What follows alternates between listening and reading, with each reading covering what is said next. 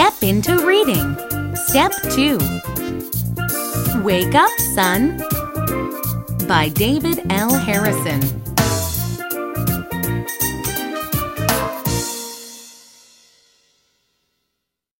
Listen to the story.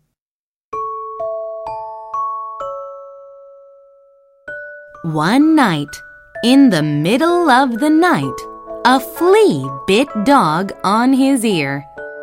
Dog woke up.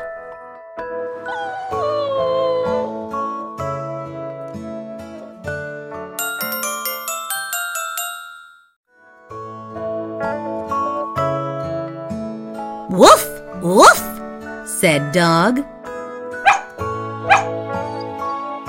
It must be time to get up. Pig woke up too. Oink, oink. said Pig. Be quiet.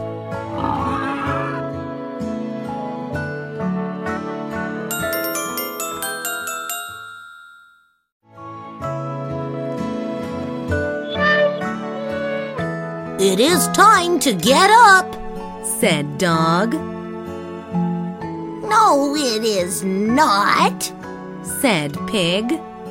The sun is not up.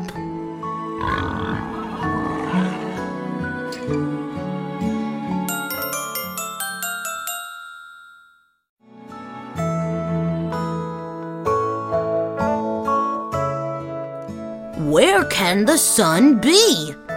asked Dog. Maybe it fell in the well. said Pig.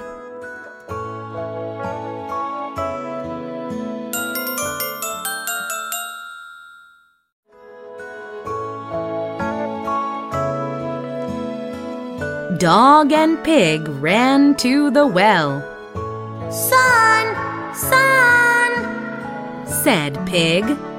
are you down there? Cow woke up. Moo! Moo!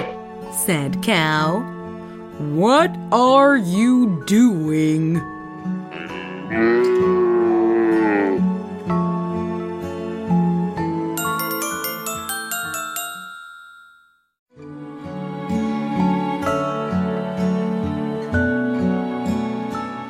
We are looking for the sun.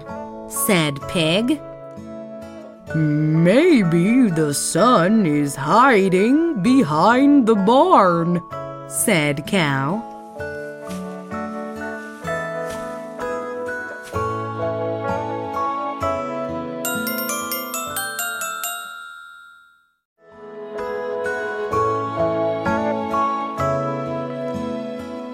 Dog, pig, and cow looked behind the barn. Come out, sun, shouted Cow. Moo.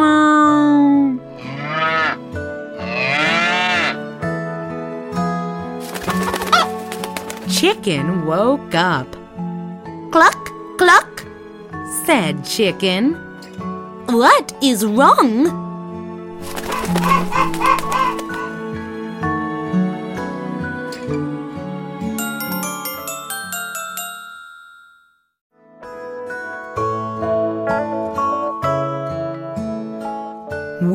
Cannot find the sun, said Cow.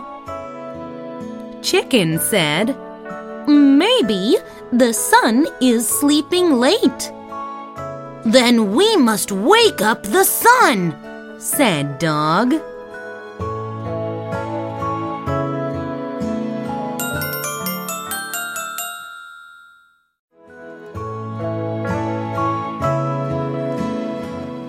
All the animals began to yell. Cluck, cluck.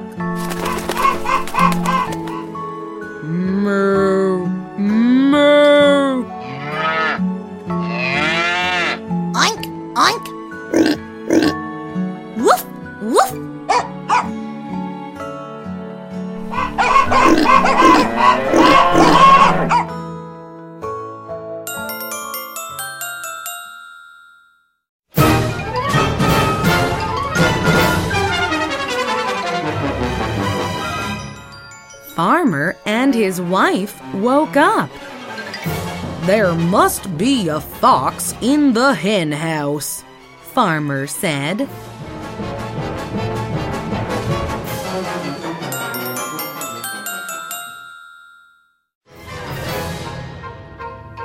Farmer ran to the window. He fired his gun. Bang! Bang! The animals stopped yelling. It was quiet, but not for long.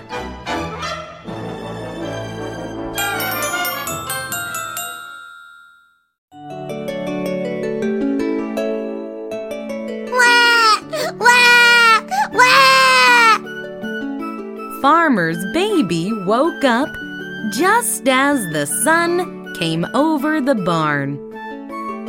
Look, said Dog. Farmer's baby woke the sun.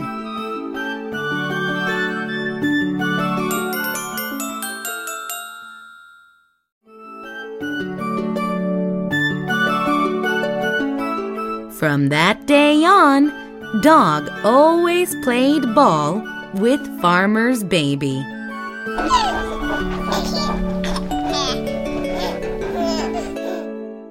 Pig let her chase him and pull his tail.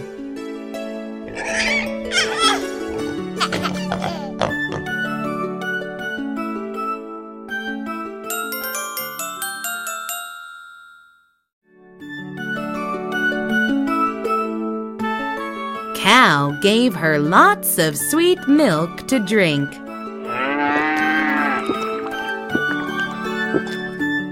Chicken laid eggs for her, one every day.